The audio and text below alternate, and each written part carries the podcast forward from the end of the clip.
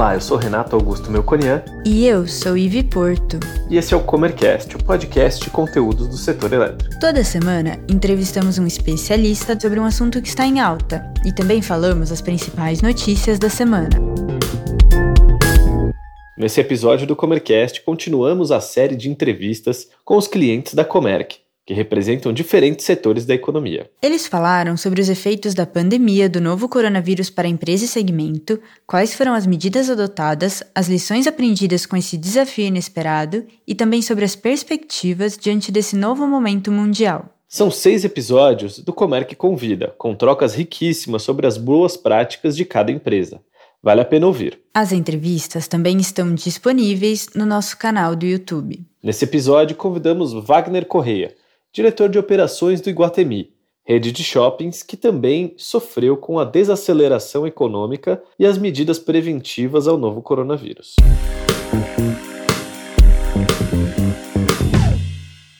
O Grupo Iguatemi foi fundado em 1979 e é uma das maiores empresas de full service no setor de shopping centers do Brasil. São 14 shopping centers, dois premium outlets e três torres comerciais, somando um total de 700 mil metros quadrados.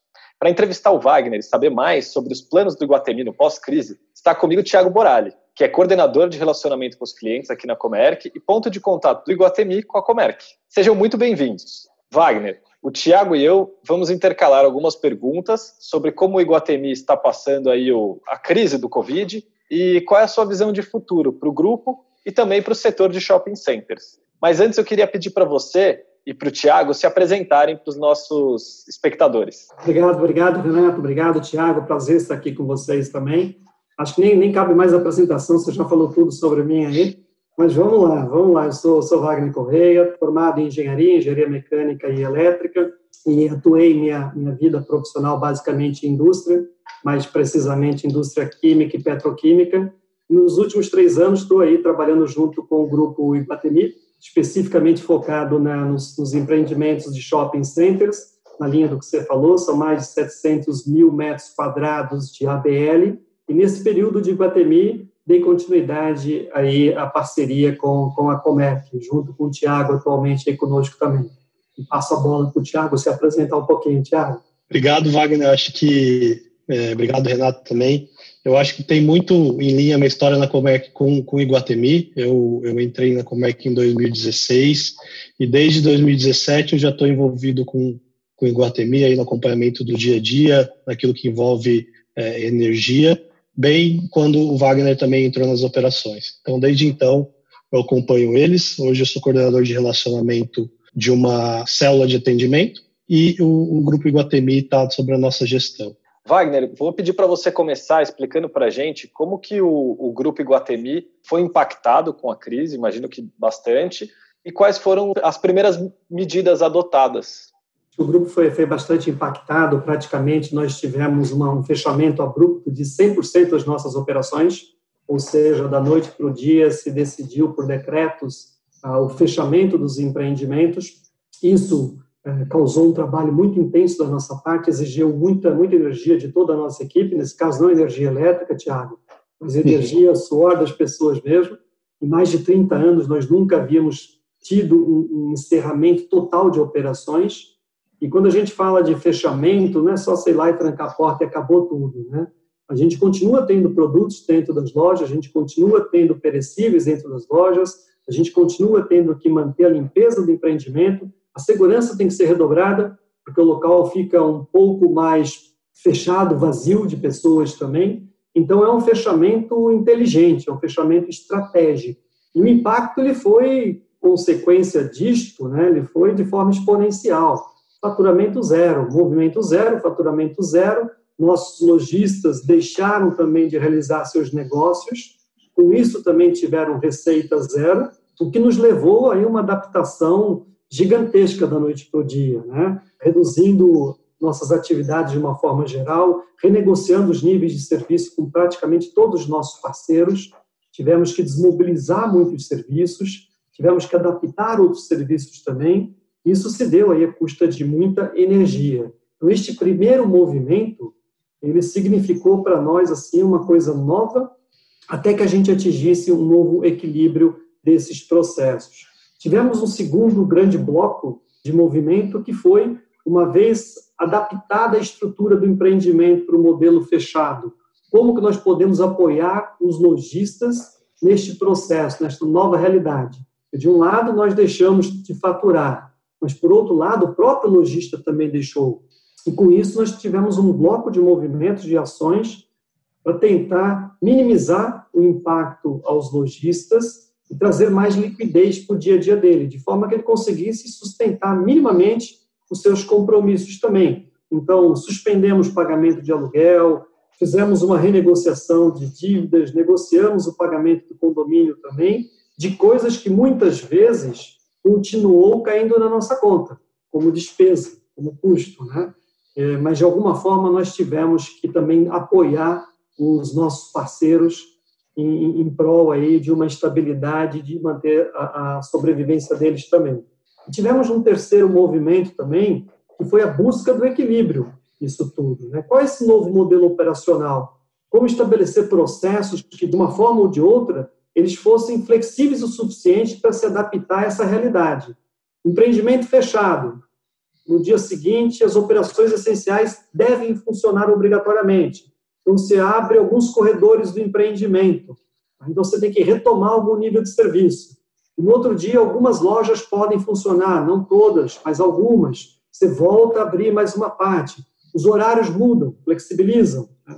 Então, nós fomos buscando algumas alternativas para tornar a nossa operação mais flexível possível. Abre, fecha, fecha parcial, abre total, abre em horário reduzido, muda o horário reduzido, traz pessoas num horário, não traz mais.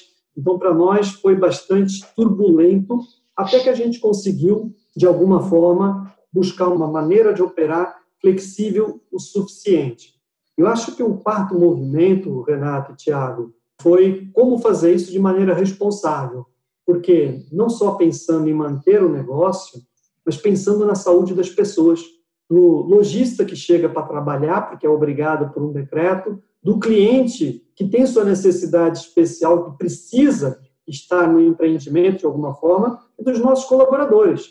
Quer queira, quer não, a segurança foi mantida no empreendimento. Então, os profissionais saíam de suas casas e iam trabalhar no empreendimento, seja segurança, seja o nosso time de limpeza, a nossa equipe de manutenção, mas de alguma forma a gente tinha fluxo de pessoas também. Então, o, o, o movimento importante da nossa parte foi adaptar as nossas ações, os nossos processos, implantar protocolos de forma que desse segurança aos nossos colaboradores, lojistas e terceiros também, parceiros, de que a saúde deles dentro do empreendimento estava assegurada. Então, criamos diversos protocolos, intensificamos a higienização, intensificamos o uso de EPIs, determinamos novos EPIs, avaliando função a função, criamos protocolo para se entrar no empreendimento, de forma que nós julgamos que dentro do Iguatemi as pessoas estavam mais seguras do que fora do Iguatemi. Entrando lá dentro, a gente tinha lá uma situação controlada, estruturada, pensada com inteligência, de forma que ali nós combatíamos, de qualquer forma, a transmissão do vírus. Acho que esse foi o, o impacto e como nós nos adaptamos a esse impacto. Olhando o lado financeiro, não preciso nem reforçar, foi um baque gigantesco para lojistas, para nós mesmos, para os nossos parceiros também, que de alguma forma dividiram esse ônus conosco, esses problemas conosco. E o nosso lema foi sempre esse: a gente, a gente não está sozinho no mundo, a gente não está sozinho nessa crise, nem os parceiros também não estão. Não tivemos que dividir com todos aquilo que era possível ser dividido. Quando não, assumimos nós mesmos esse ônus. Né? Mas essa foi a forma como a gente sentiu dolorosamente os impactos dessa crise. Muito bom, Wagner. Eu acho que nessa linha também, nessa linha de quais foram as primeiras medidas aí, eu acho que seria legal também você compartilhar com a gente, poderia compartilhar algumas das suas práticas aí também. Você já comentou um pouco, eu acho que o primeiro momento foi primeiro se preocupar com os colaboradores, com os lojistas, né?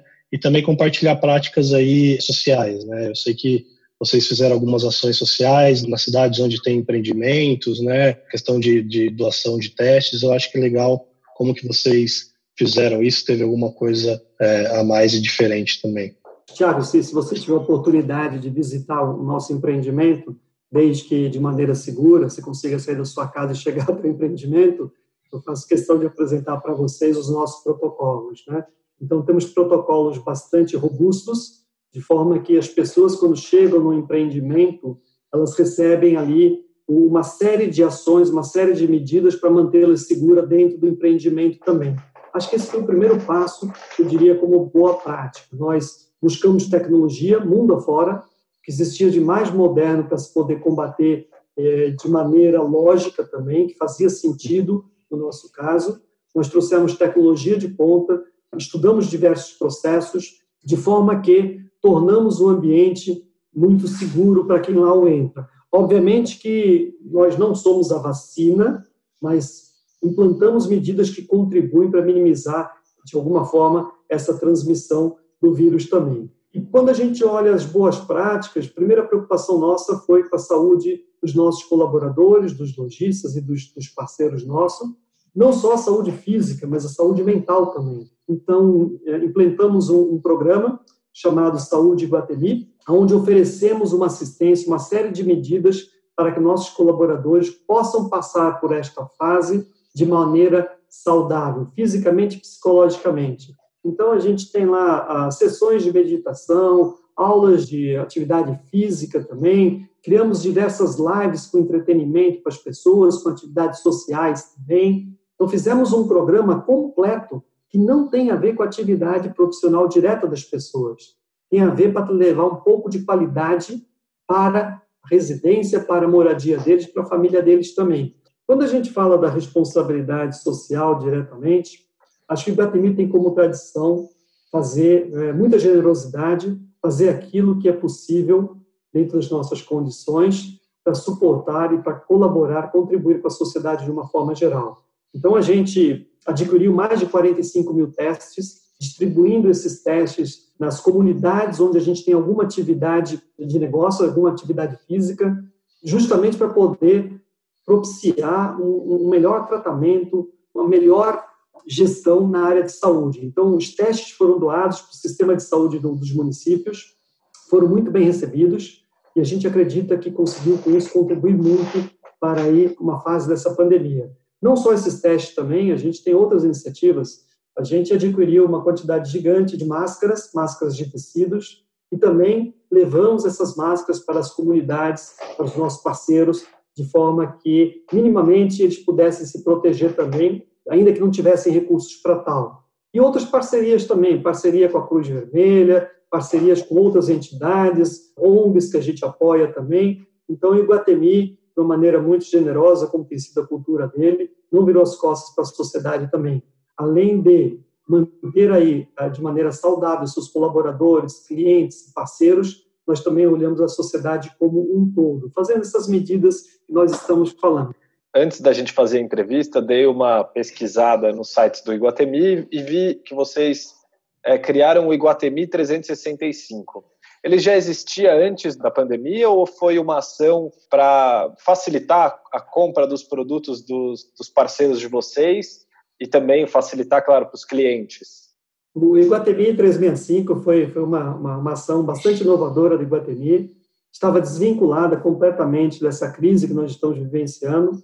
A gente já vinha operando já há mais de ano com, com esse formato. É um marketplace próprio do Iguatemi, com a marca Iguatemi, com a qualidade e o cuidado Iguatemi. Então, nós oferecemos essa solução digital para os nossos parceiros, de forma que os nossos clientes possam fazer o seu e-commerce através da nossa plataforma digital, dando para eles a, a, segurança, a garantia que tem por trás aí o DNA Iguatemi. Né? E, obviamente, que com a pandemia, com a necessidade e a mudança de hábitos de muitas pessoas, de quase toda a sociedade, impulsionou de uma tal forma que nós tivemos que acelerar muitas implementações também. Então, o Iguatemi 365 ele deixou de ser um projeto inovador, estava fazendo ações piloto ao longo do último ano, para virar uma realidade com uma força gigantesca, né? uma plataforma própria, de forma que a gente possa aí oferecer aos nossos parceiros uma maneira de, de perpetuar, de melhorar seus negócios durante a crise que nós estamos vivenciando agora. Eu acho que o foi um dos setores, os primeiros setores que foi impactado, né? E esse impacto aí já dura mais de quatro meses. A gente está, acho que são mais de 100 dias que a gente está nessa crise aqui, com as lojas totalmente fechadas ou parcialmente fechadas, né? Então, acho que é uma queda aí que a gente não vê desde 2008. Eu queria que você discorresse um pouco aí do que você sentiu em relação ao setor, como você está pensando nas perspectivas aí para os próximos anos e na retomada dessa recuperação, né? Desde quando foi fechado completamente e essa retomada gradual agora nos últimos meses. Tiago, nosso olhar nesse momento é de muita cautela, não só sobre o aspecto econômico, mas o aspecto de saúde também. A gente vê que, que a pandemia ela não está controlada. O Brasil é um país de múltiplas regiões e a pandemia ela iniciou em momentos diferentes e está em estágio diferente, região a região. Então, nosso olhar é de muita cautela nesse momento pelo aspecto econômico e pelo aspecto também de saúde do cidadão, do ser humano como um todo. A gente não gostaria de precipitar nenhum retorno, acelerar o retorno, colocando em risco os nossos clientes, nossos parceiros, os nossos próprios colaboradores também. A crise ela foi maior do que qualquer previsão que tenha sido feita lá atrás. Isso todos sabem disso. No início nem todos imaginavam essa duração tão grande da crise e hoje ela já está aí. Quatro meses, a gente vê uma luz no final do túnel, mas a gente vê ainda regiões que não não têm a crise sob controle ainda, a transmissão sob controle, os casos de contágio sob controle e consequentes mortes também, óbitos sob controle. Mas a gente está apostando muito que, a curto prazo, a gente vai ter uma saída definitiva para isso. Olhando um pouquinho essa questão da, da, crise e a imprevisibilidade que ela teve no início, é, impactou fortemente a economia.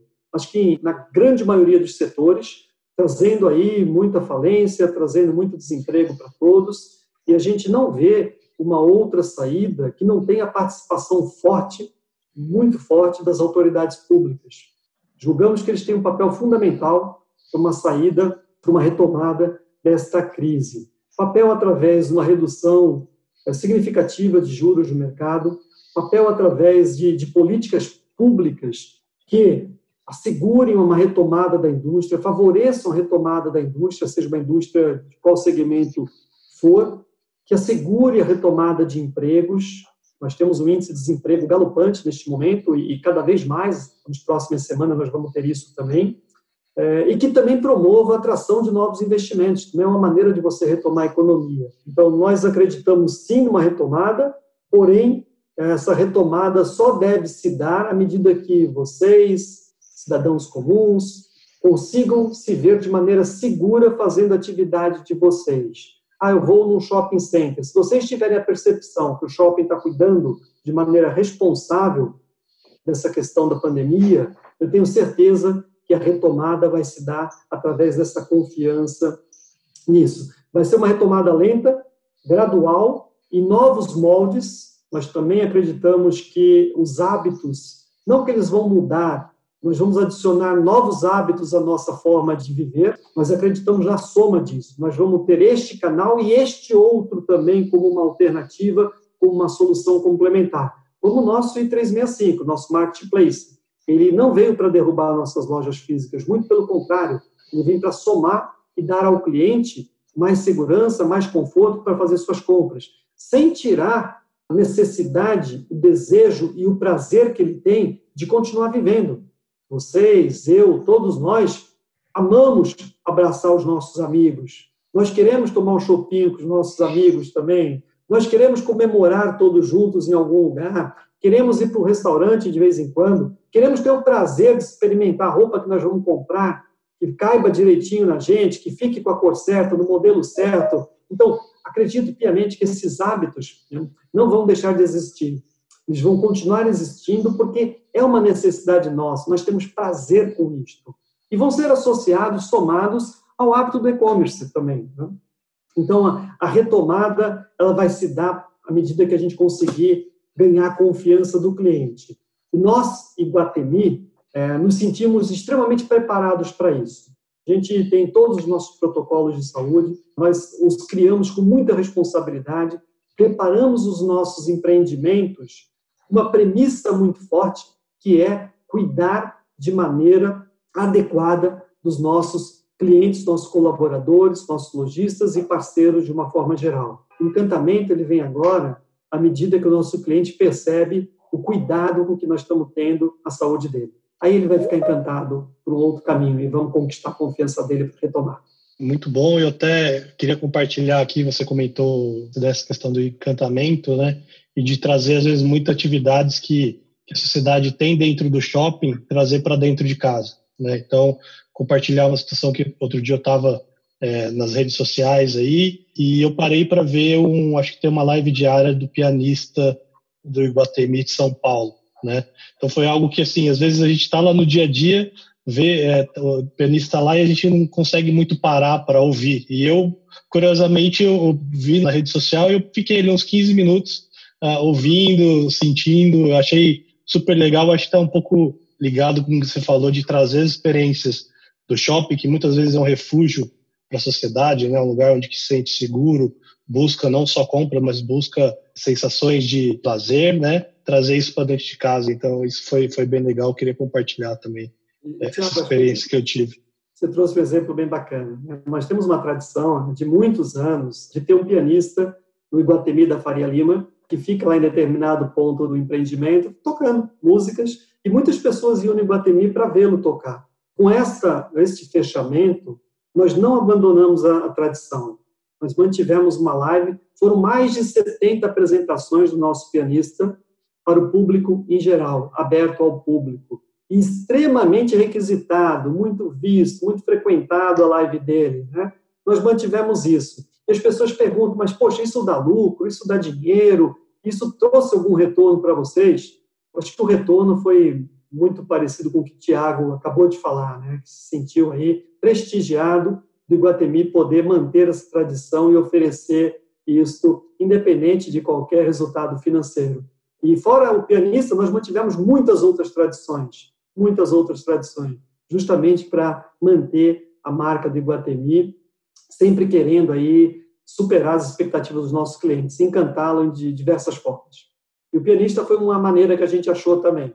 Muito interessante, que legal. Wagner, Queria agradecer muito a sua presença, sua presença virtual aqui e deixar um espaço para você deixar a sua mensagem final. Acho que a, que a mensagem ela foi passada ao longo da nossa conversa aqui, mas eu, eu acredito muito numa retomada da nossa vida como um todo. Acho que nós, como cidadãos, seres humanos, a gente tem necessidades básicas que passa é, não só por a gente ficar seguro dentro de casa, mas pela convivência familiar também. Né? Convivência com família, com amigos, com a sociedade de uma maneira geral. E a mensagem que eu gostaria de passar é um pouco do que eu convivi nesses últimos meses com a cultura do Iguatemi, muito do nosso DNA. Ah, sejam generosos para o futuro, sejam generosos com o outro, sejam generosos nos negócios de vocês também. Acho que generosidade é uma palavra-chave agora, um pouco daquilo que os mosqueteiros falavam, né? Todos por um e um por todos, acho que era alguma coisa assim, né? E é muito disso, não, não tem a vida social isolada mais, né? Não adianta você achar que você vai na rua, que você vai estar sem máscara na rua. Você tem que estar de máscara, talvez não por você, mas talvez pelo próximo também. Talvez até para passar é, como, como educação para algum colega também, né? Então, uma mensagem muito forte minha para o futuro, assim, se cuidem, não só de vocês, cuidem dos outros também, confiem busquem essa confiança em, em situações práticas também, e logo, logo a gente está aí de volta, todo mundo unido, em prol aí de melhorar a nossa sociedade cada vez mais. Se a gente tem um aprendizado nessa história toda, é o de generosidade. Eu acho que temos muitas empresas, muitas ações, e tem que estar dentro de cada um de nós. Nós também temos que ser generosos com o próximo também doando um pouquinho da gente para os demais. Muito obrigado. Tiago, queria agradecer a sua presença também, a participação aqui no Comerc Convida. E se você quiser deixar alguma mensagem final também, fica à vontade. Muito obrigado, Wagner e Renato. Acho que todas as conversas que eu tenho com o Wagner são sempre muito prazerosas e enriquecedoras. Né? Eu acho que essa também foi um momento para a gente compartilhar isso. Então, eu queria agradecer também. E muito obrigado, Renato, pelo convite. Tá? Nossa, gente.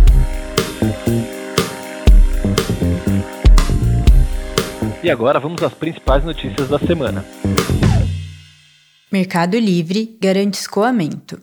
Em reportagem publicada no portal da NASCE, o Mercado Livre é apresentado como o principal canal de escoamento para energia oriunda do bagaço de cana.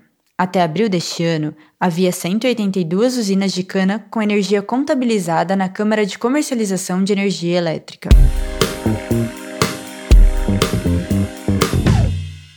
Produção de biodiesel no Brasil cresce 8,5% em 2020. A produção de biodiesel no Brasil terminará 2020 com um total de 6,4 bilhões de litros, alta de 8,5 em relação a 2019 e nível recorde para um ano de acordo com a Associação Brasileira da Indústria de Óleos Vegetais.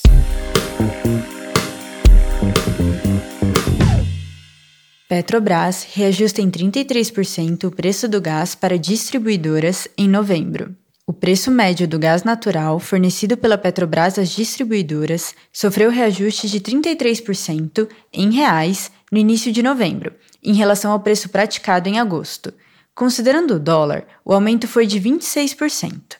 De acordo com a estatal, o reajuste ocorreu de acordo com parâmetros negociados em fórmulas contratuais, em função das variações ocorridas nas cotações do petróleo Brent e da taxa de câmbio no último trimestre.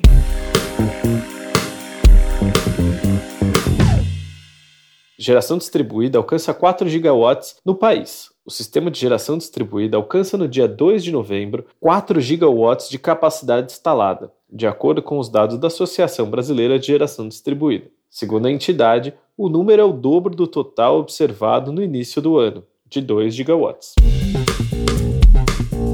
Gostou desse episódio? Ficou com alguma dúvida ou tem alguma sugestão de tema para o Comercast? Mande para a gente em faleconosco.comerc.com.br ou nas redes sociais. Até, Até a próxima. próxima.